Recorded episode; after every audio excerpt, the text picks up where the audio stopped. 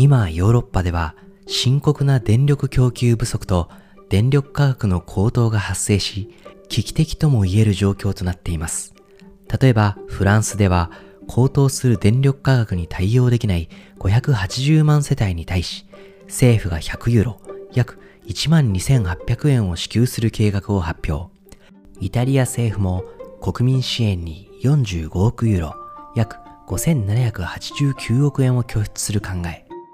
ドイツではすでに電力卸売価格が50%上昇したと報じられていますが、今後寒い冬に突入し、ヨーロッパでは暖房利用の増加に伴い電力需要が増加する見込み、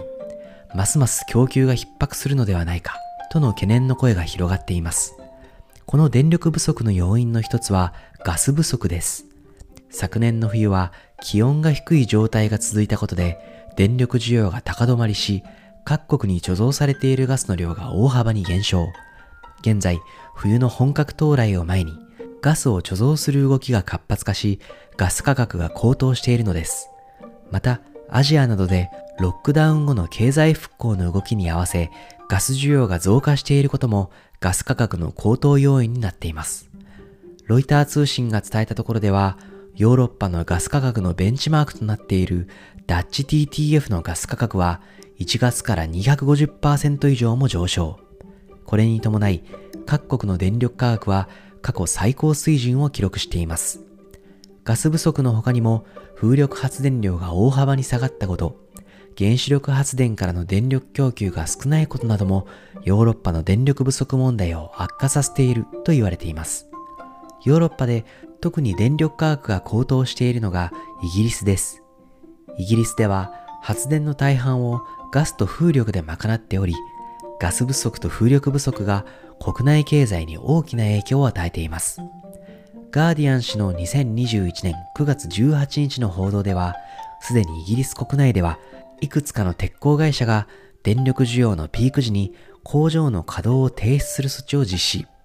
ピーク時の電力価格は2010年代の平均価格の2900%に達したといいます。